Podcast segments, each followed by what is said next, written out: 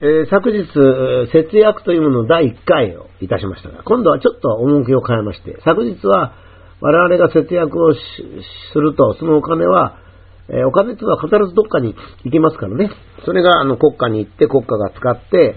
それで、えー増税になったという、そういうことをお話ししましたが、今度は本質をちょっとあの考えてみたいと思います。節約っていうのは2つありますよね。物を節約するっていうのと人生を節約するっていうのは2つありますね。えーまあ、あの、この場合ですね、まあ、普通の人が大方合理して、合意してくれると思うんですけども、物は人のためにあるという原則をまず立ててみればですよ。これ反対の人いるでしょうけど、一応立ててみれば、物を節約して人生を無駄にするというのと、物をふんだんに使って人生の時間を節約するというのはどっちがいいかということを考えなきゃいけないですね。物を節約すればどうしてもその分だけ人生が無駄になります。物をふんだんに使えば人生は時間に余裕ができます。どっちがいいかってことですね。つまり人間の一生の時間は決まっていますので、その間に自分の人生を大いに謳歌するのが正しいというふうに仮定しますね。この謳歌っていうのはどうでもいいんですよ。あの、まあ、遊びを放けるっていうのはないんですよ。全部どれでも謳歌なんですが。その時に物に縛られないようにすることが大切じゃないかっていう考えありますね。例えば、江戸時代のように生活をして毎日井戸から水を汲み、裏庭に行って薪を切ってきて、かまどに火をつけ、ご飯を炊いておかずを煮たりすれば、そこで半日過ごしてしまいますよ。電気釜もないしですね。あの、だから、えーまあそれでもいいんですけど、そうしますと午前中は何もできません。で、家電製品がなければ家事の時間は大変ですし、まあ、自動車がなければ病院に行くにも一苦労です。まさかそんな人いませんが、東京まで新幹線で行かずに、東海道53次で行けばですね、それはまあ節約になりますが、それこそ大変ですね。つまり、えー節約といっても、まあ、分別したり、わずかな水を節約したり、包み紙を減らしたり、石油は枯渇しないのにレジ袋をもらったり、もらわなかったり、電気はたっぷりあるのに冷房温度を高くして暑いと言ってぐったりしたりっていうのは、それぞれ一つ一つは小さなことでも人、人生は随分短くなります。まあ、そのくらいのこといいじゃないかっていうのは、その人によってはそうかもしれませんね。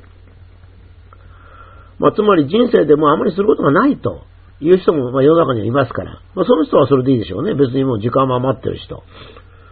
だけども、そのそういう人でもね、おそらく私はそんなことないと思うんですよ。秋には紅葉を見に家族と一緒に一泊旅行に行くとかね。それから野球や競馬の好きな人はですね、一週間に一度ぐらいは仲間と野球とか競馬で楽しんだり、あるいは音楽が好きだとか、仲間との飲み方が好きだ、買い物とか、私はちょっと変わってますから執筆などで人生を充実させていきたいっていうのがあるわけですね。ですから人生で何もやることがない人っていうのはあるとは思わないんですよ。まあ、そういう結果、日本人の所得はフランスと同じですけど、フランス人の1年の平均有給休暇が32日に対して日本人が8日。フランス人の1年に家族と友人とか旅行行くのはホテルが20泊。日本人が1泊2日ですね。つまり、もみじも見れなくなる、温泉も行けなくなるって全部そうやってきたわけですね。フランス人が20日間行ってるのに日本人は行けないってことになったわけですよ。それはお金を取り上げられたからですね。つまり知識人のが節約は大切なことだと言ったので、人生を奪われたわけですね。それからもう一つちょっとここであの、ちょっと脱線しますが、経済的なことをお話しますと、経済的には自分がもらったお金が次の人の収入になるように使うのが大切で、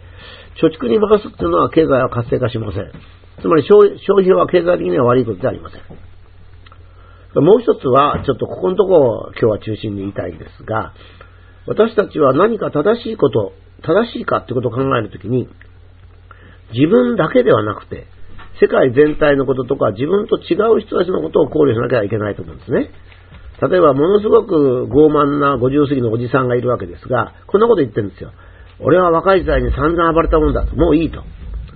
バブルの時はすごかったよ。毎日ゴルフして飲んでたんだ。と言ったかと思うと、節約は大切だと言うんですよ。それは当たり前で、その本人は人生の全般、特に活躍できるときに、散々活動したり遊んだりしたんで、もういいと言ってるわけです。しかし、今若者はどうなんですかっていうことですね。若者は一生懸命遊びたいんじゃないですか？あなたが若若い時のようにっていうことですね。それからもう一つはですね、家庭生活が中心で穏やかな人生を送ってる人が結構節約が大切だと言ってるんですけども、それはそれで立派な生き方なんですが、しかし世の中には懸命に働いて出世したいと思って激しい生活をしている若い人もいるんですよ。各いう私も若い頃は土日になりますとね、えー、ま、朝からカーテンを閉めて研究に没頭しました。もうほんと1分1秒も惜しかったんですよ。世界の研究と競ってましたから。ところが、分別しろなんてその時言われたらですね、俺の人生とゴミとどっちが大切なんだと若い私は叫んだでしょうね。つまりお金や物より1分1秒でも自分の時間がもったいないという人いるんですよ。で、それでそれがですね、社会を破壊したり悪いことしてるなら別ですけど、まあ僕なんかはまあ研究に勤しんでたわけですから、まあそんなに悪くはないと思うんですよね。だから知識人の作戦に乗って若い人に、時間が欲しい若い人に人生の時間を奪うっていうのも正しいとは思えないんですね。つまり、一人一人の人はその人の人生観とか、年齢とかタイミングで節約できる時もあるし、できない時もあるんですよ。それも考えてやんなきゃいけなくて、社会全体で節約なんか進みますとね、社会はみんな賃貸してしまいます。このことを私は時々フィギュアのですね、浅田真央さんのことを引き台に出すことあるんですね。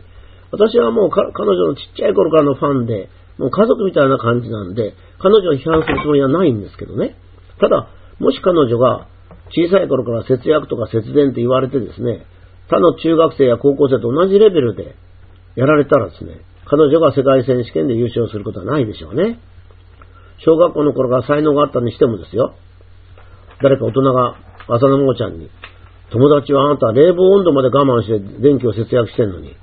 あなたこんなに膨大な、もうあの、スケートリンクに氷を張るのはものすごい電気使いますから、全部電気なんですよ。冷房で作りますからね。練習できないのよと。そんなことをやめやめなきゃいけないじゃないのって言われたら、浅田真央ちゃんはどうしたでしょうね。私はね、練習できないか、もしくは嫌な気分になって練習したと思うんですね。私たちは浅田真央さんが、あの、フィギュアスケートをやるのが本当に夢ですよ。見るのが。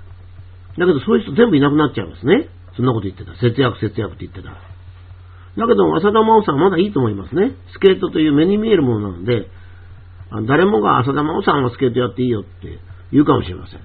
だけど、数学とか物理に才能のある子供でもですね、現在では電気がもったいないっていう理由で28度にしたりして、汗だくになってることがあるんですよね。で、私はね、あの、才能がある子だから、いい環境でっていうのも違うと思うんですよ。もう一個踏み込みますとね。才能がなくてもあっても、若い人は一人一人に夢がありますから、夢がなくても楽しい生活をしたいと思ってるんですから、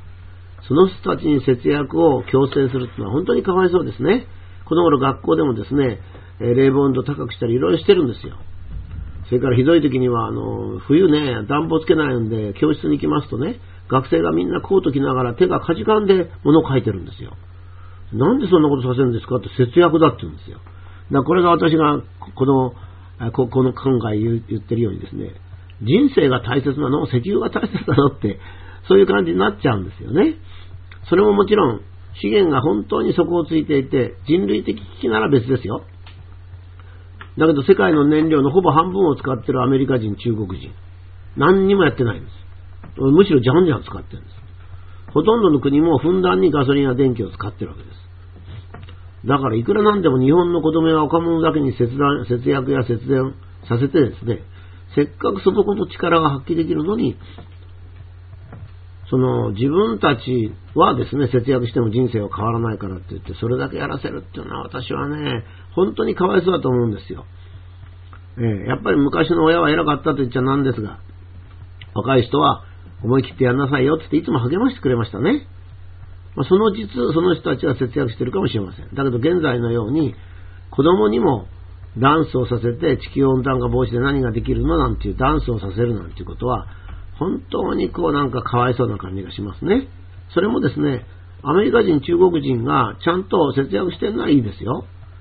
だけど日本は3.8%しか使ってないのに、アメリカ、中国で45%以上なのに、